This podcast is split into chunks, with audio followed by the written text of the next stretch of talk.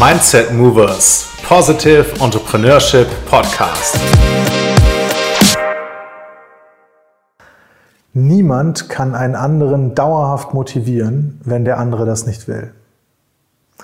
Herzlich willkommen zur 27. Ausgabe des Mindset Mover Podcasts. Heute möchte ich über Motivation sprechen, weil das in der Führung eines der meist gefragten und meist diskutierten Themen ist. Und ich bin der festen Überzeugung, dass Menschen nicht motivierbar sind, wenn sie das nicht wollen. Also ob jemand motiviert ist oder nicht, hängt nicht von anderen ab, also von Führungskräften oder vielleicht wenn, wenn es im persönlichen, privaten Zusammenleben ist, bei Kindern, von den Eltern, sondern immer von der Person selbst.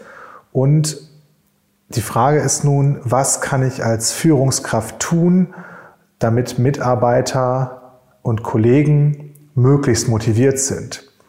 Da bin ich nämlich schon der Überzeugung, da kann ich was tun.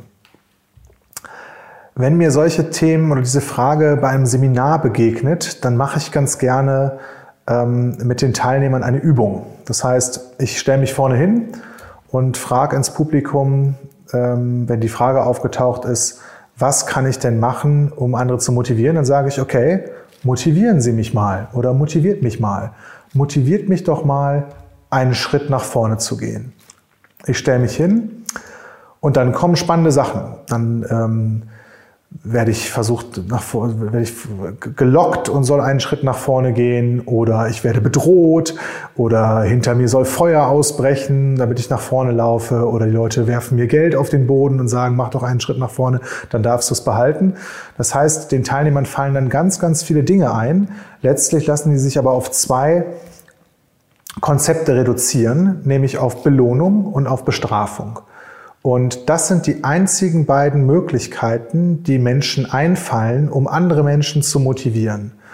Und beide Belohnung und Bestrafung sind dysfunktional und funktionieren, wenn überhaupt, nur sehr begrenzt. Bestrafung funktioniert deshalb nur sehr begrenzt, weil durch Bestrafung ein Klima der Angst entsteht. Wir kennen das alle schon ähm, aus der Schulzeit oder aus anderen äh, also wir sind alle aufgewachsen in einem Umfeld der Beurteilung. Und ähm, wenn Menschen Angst vor Strafe haben, können sie nicht voll ausschwingen, können nicht ihr volles Potenzial ausleben. Und ähm, ja, ich muss immer kontrollieren und in einer Misstrauenshaltung agieren, wenn ich mit Bestrafung arbeiten will. Und alle kennen diesen, diesen Satz, ist die Katze aus dem Haus, tanzen die Mäuse auf dem Tisch. Ja? Das heißt, wenn ich als Führungskraft mit Bestrafung arbeite, dann äh, kann ich davon ausgehen, dass ich das immer äh, wieder machen muss und die Leute, ohne dass sie kontrolliert werden und ohne dass sie dann bestraft werden, im Zweifel äh, nicht die Leistung bringen, die, die, die von ihnen erwartet wird oder die sie bringen könnten. Belohnung ist ebenso dysfunktional, weil ich damit Leute anreize, etwas zu tun, für das sie ohnehin schon bezahlt werden. Das heißt, wenn ich beispielsweise im Vertrieb oder in einem anderen Kontext noch eine Provision bezahle oder einen Bonus, dann heißt das ja, das normale Gehalt ist gar nicht genug und dann machen es die Leute auch immer nur für den Bonus. Das führt dazu, dass die Bonifizierung immer höher ausfallen muss für das gleiche Ergebnis. Und auch das ist dysfunktional. Damit konditioniere ich die Leute, ja, ich sag mal, auf eine ähm, un, ungünstige Weise. Im Seminar bleibe ich natürlich vorne stehen und bewege mich nicht, keinen Schritt nach vorne. Ähm, und dann frage ich nochmal ins Publikum, okay, wer entscheidet denn jetzt, ob ich einen Schritt nach vorne mache? Und natürlich ist die Antwort nur ich selbst. Ob ich mich bewege, das entscheide ich ganz alleine. Und das ist auch der Beweis dafür, dass wenn ich das nicht will, mich niemand anders dazu motivieren kann, etwas zu tun, was ich nicht möchte. Ja? Das Schöne ist aber, ich muss Menschen gar nicht motivieren. Menschen sind von Natur aus motiviert, Ergebnisse zu liefern und Ergebnisse zu erzeugen. Und Menschen sind auch von Natur aus bereit zu kooperieren mit anderen. Auch wenn das energieaufwendig ist und teilweise eben mit Anstrengung verbunden ist. Da möchte ich gleich nochmal näher drauf eingehen. Die Frage, was kann ich als Führungskraft tun, damit meine Mitarbeiter möglichst motiviert sind, wenn ich sie schon nicht motivieren kann, dann ist das Einzige, was ich tun kann, die Demotivationsfaktoren zu identifizieren und diese ja, auszuschalten und eben zu schauen, was hindert die Menschen daran, voll auszuschwingen und aus ihrem vollen Potenzial heraus zu agieren. Ich habe gestern auf der Rückfahrt aus dem Urlaub, wir waren zwei Wochen in Dänemark, das war super, und ich habe mich mit meiner Frau Kerstin auf der Rückfahrt über das Thema Motivation unterhalten. Und wir hatten immer zwei Perspektiven. Ich habe mir das immer aus der Perspektive Führung und Unternehmen angeschaut. Und Kerstin hat das immer mehr aus der Beziehung ähm, zu Kindern äh, beleuchtet. Und ähm, da waren so viele gute Punkte dabei, dass ich mir ein paar Notizen gemacht habe, die ich heute mit euch teilen möchte. Wie gesagt, wir alle kommen aus einer Zeit, ähm, in der Belohnung und Bestrafung zur Erziehungsmethode gehört hat. Und auch in der Schule wurde das natürlich immer praktiziert. Ähm, das hat schon begonnen mit dem Sternchen oder dem Fleißsternchen irgendwie im, im Schulheft oder mit dem 10 Mark äh, mehr Taschengeld von der Oma, wenn, wenn man eine gute Note geschrieben hat.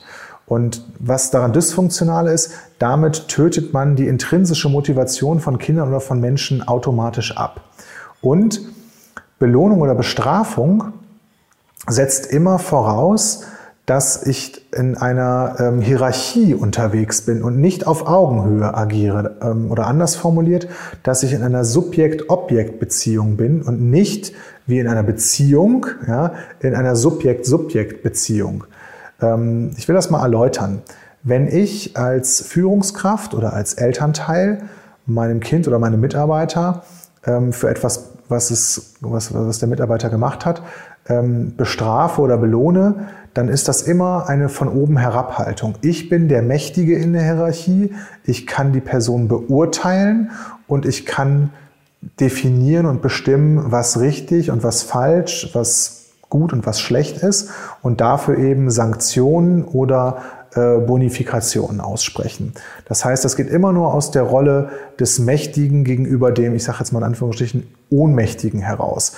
Und Menschen haben einfach keinen Bock, in so einem Klima ja, zu, zu sein und zu arbeiten. Ähm, das kann man ganz gut aushalten. Dafür entwickeln Menschen dann Strategien. Wenn ich zum Beispiel im Unternehmen gucken will, ähm, woran hat es denn gelegen, dass wir immer wieder äh, unerwünschte Ergebnisse haben oder unsere Ziele nicht erreichen, dann muss ich Ursachenforschung betreiben. Und wenn ich das in einem Klima der Angst mache, weil ich ähm, Misstrauen habe, dass meine Mitarbeiter das können und, und überhaupt diese Ergebnisse leisten und sie dafür dann, wenn sie es denn machen, äh, belohne und wenn sie es eben nicht machen, bestrafe, dann haben die alle Angst vor Strafe. Und wer Angst vor Strafe hat, der fängt an, Strategien zu entwickeln, um dieser Strafe auszuweichen. Wer Kinder hat, ähm, der wird das wissen.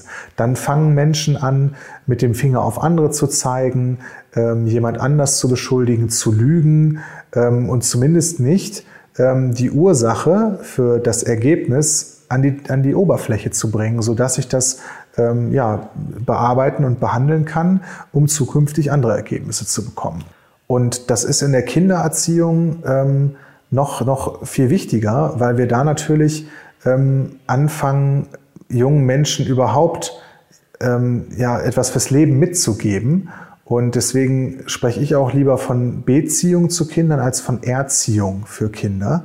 Ähm, Erziehung ist eben immer mit Belohnung und Bestrafung und mit Beurteilung äh, behaftet und ähm, das setzt, wie gesagt, eine Mangelhaltung beziehungsweise eine Misstrauenshaltung voraus und aus der Vertrauenshaltung, ähm, wenn ich nicht im Vertrauen bin, dann bestrafe ich und belohne ich eben nicht. Ja? Das ist dann wirklich eine Subjekt-Subjekt-Beziehung und nicht eine Subjekt-Objekt-Beziehung. Also ähm, sonst sind die Eltern oder die Führungskraft das Subjekt und dieses Subjekt kann das Objekt Kind oder Mitarbeiter eben beurteilen, bestrafen oder belohnen. Ähm, auch, auch das Thema Lob ist hier ganz interessant. Also ähm, es wird ja immer gesagt, loben Sie Ihre Mitarbeiter häufiger, das ist dann, das tut denen gut. Oder lobt eure Kinder auch mal. Und in manchen Bereichen in Deutschland, ich glaube im Schwabenland ist das so ein geflügeltes Wort, ähm, nicht geschimpft ist schon genug gelobt.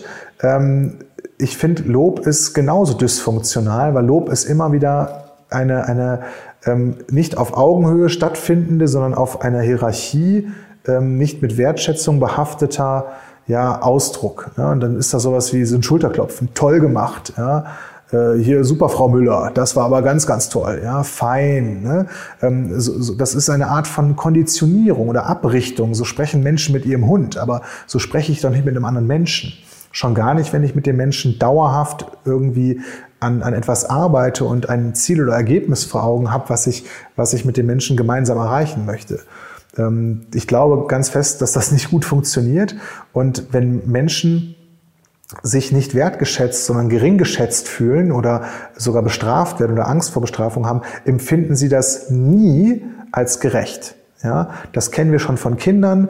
Ähm, wenn, wenn Kinder für irgendwas bestraft werden, man fragt dann hinterher, und siehst du das ein? Natürlich sehen Kinder das nie ein. Das macht einfach keinen Bock, für irgendetwas bestraft zu werden. Das haben wir selbst auch nie als sinnig oder als sinnvoll äh, anerkannt. Und immer wenn ich ähm, ja eine Strafe, ich sag mal, empfange, und das nicht nachvollziehen kann, dann ähm, bin ich in so einer Opferposition, in so, auf so einem Opferstandpunkt. Und auf diesem Opferstandpunkt erwerbe ich immer das Recht auf Rache mit dazu. Das heißt, ich habe immer den Wunsch, das irgendwie wieder auszugleichen, weil das eben unfair oder ungerecht war. Und das heißt im, im beruflichen Kontext, ich zahle das meiner Führungskraft oder meinem Kollegen an anderer Stelle wieder heim. Im Zweifel subtil oder ganz offen. Wenn ich die Möglichkeit habe, haue ich den in die Pfanne oder lasse ihn hängen oder ähm, ja, liefer eben absichtlich oder unabsichtlich äh, nicht, ähm, um diese Ungerechtigkeit wieder auszugleichen. Um diesen Punkt noch zusammenzufassen, also nur in einer echten Subjekt-Subjekt-Beziehung ist echte Potenzialentfaltung möglich, weil nur in der Subjekt-Subjekt-Beziehung äh, Vertrauen herrscht. Und Vertrauen ist die Basis für Potenzialentfaltung. Es gibt noch einen weiteren Punkt, warum Belohnung und Bestrafung ähm, für herausragende Ergebnisse sehr dysfunktional ist. Und das liegt daran, dass Belohnung und Bestrafung, wie ich es eben schon gesagt habe, wie eine Abrichtung oder Konditionierung wirkt und selbstständiges Denken unterdrückt. Ähm, ich werde einfach für bestimmte Ergebnisse und sogar für bestimmte Lösungswege, das kennen wir aus der Schule, ähm, bestraft oder belohnt. Und deshalb probiere ich andere gar nicht mehr aus, weil ich könnte ja einen Fehler machen, der könnte bestraft werden, oder ähm, ich weiche von dem Normweg ab und das wird mir schon als Fehler angekreidet. Und in der heutigen Wissensgesellschaft bin ich aber auf die Kreativität und auf das selbstständige Denken von Mitarbeitern total angewiesen. Das heißt, dort muss ich zusehen, dass möglichst viele mit dem gleichen Mindset und unterschiedlichem Skillset sich schlaue Lösungswege und Konzepte einfallen lassen, um das gemeinsame Ziel zu erreichen. Und das geht natürlich nur in einem Klima des Vertrauens und nicht in einem Klima der Angst, wo Belohnung und Bestrafung vorherrschen. Ein weiterer Aspekt ist, wenn ich als Führungskraft erstmal begonnen habe, durch Bestrafung und Belohnung zu arbeiten, dann ist es schwierig, damit wieder aufzuhören. Ähm, das heißt, ich muss ja immer kontrollieren und wieder kontrollieren und, ähm, und alles kontrollieren. Das heißt, ich kann nicht mal irgendwie was laufen lassen, ähm, weil ich dann wieder befürchte, dass, dass die Mitarbeiter dann doch wieder Schmuh machen. Das ist dieser, sind die, ist die Maus, äh, ist die Katze aus dem Haus, tanzen die Mäuse auf dem Tisch. Und das konditioniert ja auch die Mitarbeiter. Das heißt, wenn ich dann mal weniger kontrolliere, dann bekomme ich in der Regel auch schlechtere Ergebnisse oder unerwünschte Ergebnisse, weil die Mitarbeiter sich ja auch darauf verlassen, kontrolliert zu werden. Das heißt, ohne Kontrolle ähm, passiert dann auch nicht das, das, was ich mir wünsche. Also aus diesem Modell wieder auszusteigen, ist schwierig, ist nicht unmöglich. Wenn ich jetzt schon gesagt habe, loben, ähm, ist auch nicht option, äh, optimal oder auch dysfunktional. Was ist denn die Alternative? Natürlich gibt es eine sinnvolle Alternative. Das ist wertschätzendes Feedback.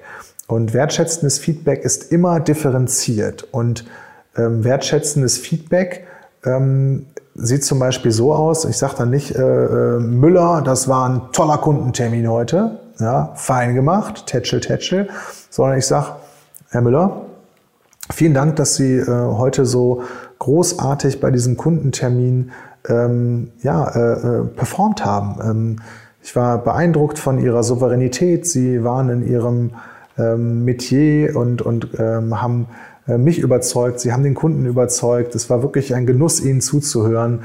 Und man merkt, mit welcher Freude sie bei der Arbeit sind. Das konnte ich schon bei, beim Reinkommen äh, bemerken und auch als sie vorne die Präsentation gehalten haben. Also ich will damit nur jetzt mal ein Beispiel deutlich machen. Ähm, wertschätzendes Feedback ist nicht nur ein gut oder schlecht, das ist nicht nur das Reduzieren auf eine Note oder auf ein Ergebnis, sondern wertschätzendes Feedback ist aufwendig. Ich darf wirklich diesen, den gesamten Menschen dann wahrnehmen und sehen und auch das alles anerkennen. Und es geht viel mehr darum, dass ich das zum Ausdruck bringen kann, was ich alles wahrgenommen habe, als dass ich gut oder schlecht sage. Ja, ähm, auch Kinder wollen gar nicht beurteilt werden. Kinder wollen nur gesehen werden. Also äh, was weiß ich, wenn, wenn ähm, die Marie die Rutsche runterrutscht und die Mutter applaudiert dann äh, am Sandkasten sitzen und sagt, toll gerutscht. Darum geht's der Marie nicht. Die Marie will nur gesehen werden, wie sie rutscht. Und dann kann ich, kann ich sagen, ich sehe, wie, wie du rutscht. Ja? Ähm, das ist das, worum es Menschen geht. Wir wollen gesehen werden, wir wollen wahrgenommen werden. Das ist die Form der Anerkennung, äh, die wertschätzende Form von Anerkennung, die, nach der wir uns sehen und die die Menschen brauchen. In diesem Zusammenhang Motivation finde ich den Vergleich von Kindern und, und Erwachsenen ähm, so, so großartig, weil das ist total allgemeingültig. Es geht einfach um Menschen. Und wir Menschen haben schon als Kinder die gleichen Bedürfnisse wie als Erwachsene, nur dass wir ähm, als Kinder noch nicht so sehr in der Lage sind, unsere ja, Emotionen und Bedürfnisse wahrzunehmen und überhaupt zu kontrollieren. Ein schönes Beispiel dafür ist die Vorannahme, dass wir Menschen gerne kooperieren. Ja, schon Kinder kooperieren gerne, machen also mit, machen das, was, anderen äh, was sie von anderen gesagt bekommen, beziehungsweise was gerade die vorherrschende Konvention ist. Ähm, mit kooperieren meine ich eben, dass wir ähm, tun, was von uns erwartet wird. Ja, das ähm, ist heute in Schule und Kindergarten schon äh, sehr, sehr ähm, viel der Fall. Und Kinder kommen manchmal mittags von, von dem Kindergarten oder nachmittags oder von der Schule nach Hause. Und dann gerade bei kleinen Kindern sieht man das häufig, dann sind die plötzlich, dann kriegen die einen Wutanfall oder einen Wutanfall nach dem anderen oder sind einfach weinend viel und sind total frustriert. Ähm, und das liegt häufig daran, dass die einfach den ganzen Vormittag schon zu viel kooperiert haben. Das heißt, die haben ihre eigenen Bedürfnisse nach hinten gestellt und dann fallen die so ein bisschen in sich zusammen. Und dann, dann äh, wird Mama oder Papa irgendwie äh, angeschrien ähm, und dann haben die, das machen die nicht, weil die irgendwelche Grenzen austesten wollen, sondern das machen Kinder, weil sie sich zu Hause sicher genug fühlen, dort wieder ihre Bedürfnisse ihren Bedürfnissen nachzugehen, wenn sie den ganzen Tag im Stuhlkreis sitzen oder was auch immer machen mussten. Gerade in Schule ist das ja ganz spannend, egal welchen Bewegungsdrang ein Kind individuellerweise hat.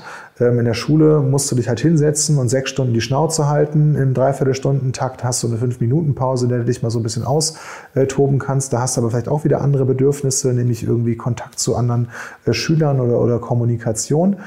Und ähm, oft kann eben schon der, das zu viel Kooperieren am Vormittag ein Grund dafür sein, dass Kinder nachmittags bei den Eltern nicht mehr so viel kooperieren wollen. Ja, das muss man sich mal vor Augen halten. Und wenn man sich das mal auf das Erwachsenenleben überträgt, da habe ich, ähm, bin ich den ganzen äh, Vormittag oder den ganzen Tag bei der Arbeit und nehme mal an, äh, ich bekomme morgens eine, eine irgendwie blöde SMS von meiner Frau noch und, und, und ähm, hängen in Gedanken noch ganz woanders. Und dann sitze ich im Meeting und dann wird von mir erwartet, dass ich dort liefere und performe, ähm, obwohl mein Bedürfnis eigentlich ein ganz anderes ist. Das haben natürlich Erwachsene viel besser ähm, schon unter Kontrolle und können das dann, ähm, ich sag mal, noch eine Zeit lang wegschieben oder aufschieben oder sich dann darauf konzentrieren ähm, oder überspielen das eben. Ja? Ähm, und das, was ich damit sagen will, Kooperation, also das zu tun, was von mir erwartet wird, ist immer sehr energieaufwendig und manchmal oder häufig das Gegenteil von dem, was mein eigentliches Bedürfnis in der Situation ist. Das sieht man natürlich auch im, im beruflichen Kontext, ähm, wenn Mitarbeiter ähm, nicht ausgeschlafen sind, dann haben die natürlich das Bedürfnis zu schlafen oder sich auszuruhen, müssen aber funktionieren. Und ähm, ich, ich kenne das aus, aus meinen EO-Forentreffen. Ähm, da fragen wir immer relativ zu Anfang ab äh, mit, mit einem Agendapunkt, der Clear the Air heißt. Äh, gibt es irgendetwas, ähm, was jemand hier im Raum davon abhält, jetzt ein großartiges Forum zu haben? Ja? Ähm, oder gibt es sogar noch irgendwie einen Konflikt untereinander oder irgendetwas, ähm, was hier auf den Tisch gehört, damit wir alle ähm, ein großartiges Forum haben können? Und das ist eine sehr, sehr gute Idee, sowas in Meetings eben auch zu machen, unter anderen Erwachsenen, die, die mündig sind und äh, ich sag mal, äh, in der Lage sind, ihre Bedürfnisse wahrzunehmen und zu artikulieren, bevor ein Meeting losgeht äh, zu fragen, sind alle im Raum auch äh, äh, jetzt bei der Sache und steht irgendjemandem etwas im Wege, um äh, jetzt ein, ein, großartiges Meeting zu haben und, und das, das gewünschte Ergebnis hier zu produzieren. Hm, was zum Beispiel ein ganz, ganz tolles Tool ist, was wir auch im EO-Forum äh, dafür nutzen. Ähm, wir meditieren einfach drei Minuten, das ist eine stille Meditation, mit geschlossenen Augen und Händen auf dem Tisch ich nutze da so eine App für Calm. Das sind einfach so ähm, drei Gongs, die man da hört mit so einer Klangschale und äh, ganz zum Schluss wird dreimal gegongt und dann weiß auch wieder jeder, diese drei Minuten sind vorbei. In diesen drei Minuten konzentriere ich mich nur auf meine Atmung und dann bin ich geerdet und bei der Sache. Das heißt, dann habe ich viel mehr Zugang zu meinen eigenen Gefühlen und meinen eigenen Bedürfnissen und bin in der Lage, wenn dann die Frage kommt, steht noch irgendwas im Wege, das auch klar zu artikulieren, anzusprechen, gegebenenfalls oder in irgendeiner anderen Form aufzulösen, damit wir dann eben ein großartiges Forumtreffen haben können.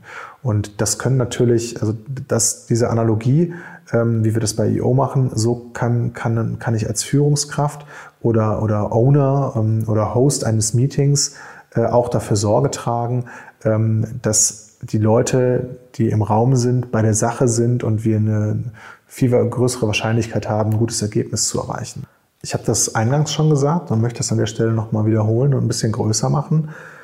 Wenn ich als Führungskraft mit Belohnung und Bestrafung arbeite, als natürlich aus der Intention heraus, meine Mitarbeiter zu motivieren oder zu den Ergebnissen zu bewegen, zu denen ja, ich sie gerne bewegen möchte, dann passiert das immer aus der Haltung des Misstrauens heraus, aus der Haltung des Vertrauens heraus, kann ich nicht mit Belohnung und Bestrafung arbeiten. Das, das, ist, das passt nicht zusammen.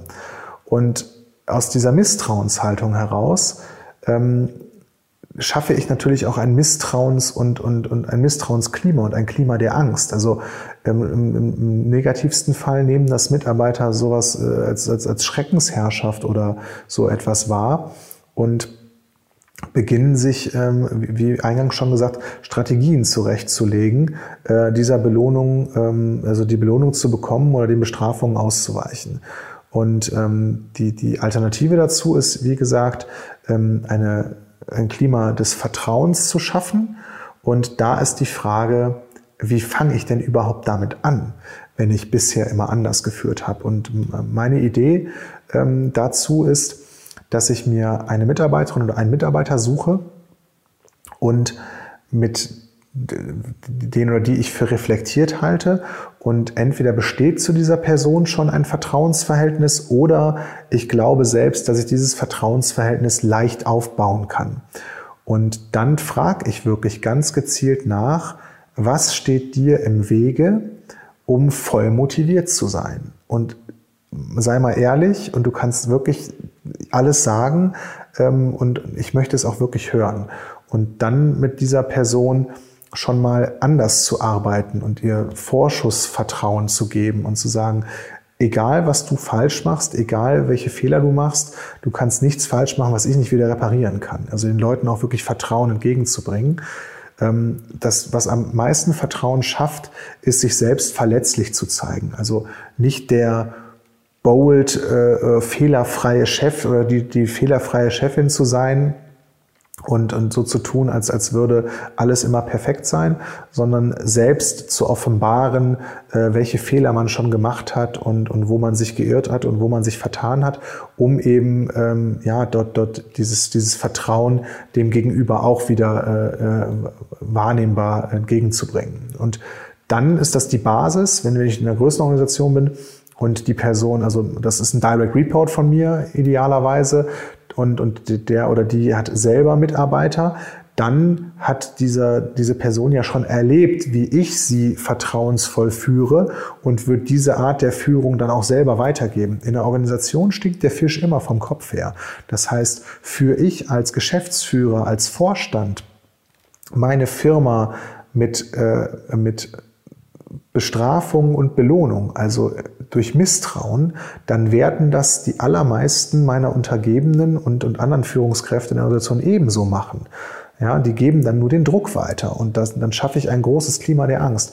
Das ist aber auch ein großer Vorteil, wenn ich als Geschäftsführer oder Vorstand ähm, das eben verändere, dann signalisiere ich meinen Führungskräften damit, dass sie ebenso verfahren können und gebe denen das Vertrauen, ihre Mitarbeiter auch vertrauensvoll zu führen.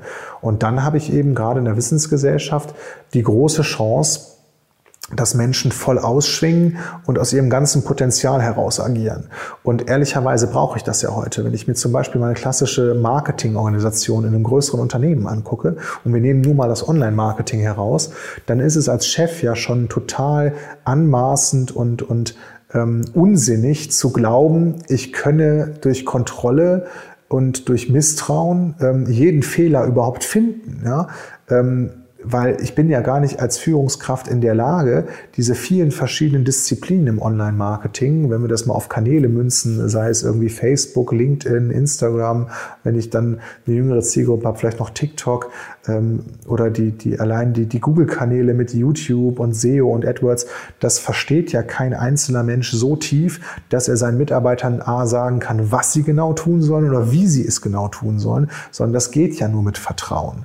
Das, das, das ist, ja, und wenn ich dann von den Leuten sogar noch ähm, großartige, herausragende Ergebnisse erwarte, dann muss ich denen halt auch den Spielraum geben, Dinge auszuprobieren und auch Ergebnisse zu liefern, die im ersten Anlauf nicht funktionieren. Und das eben nicht durch Strafe äh, sanktionieren, auch nicht durch zu viel Belohnung äh, äh dysfunktional zu konditionieren. Und natürlich ist es auch viel schöner, in einer vertrauensvollen Atmosphäre zu arbeiten, als in einer Atmosphäre, die vom Misstrauen geprägt ist. Und das meine ich nicht nur für die Mitarbeiter, ist es auch für den Chef oder die Chefin schöner. Und wer sich mal mit Neurowissenschaften beschäftigt hat, der weiß, dass wir durch Wiederholung ähm, bestimmte Verknüpfungen im Gehirn konditionieren und trainieren und dass dann langsam kleine Trampelpfade wirklich zu, äh, ähm, zu, zu stabilen Verbindungen und zu richtigen Datenautobahnen werden. Und wenn ich mich die ganze Zeit darauf konditioniere oder konzentriere, ähm, Fehler zu suchen, also in dieser Misstrauenshaltung zu sein und diese Fehler zu optimieren, dann werde ich irgendwann zu so einer Art Lektor, ja, zum Fehlerfinder.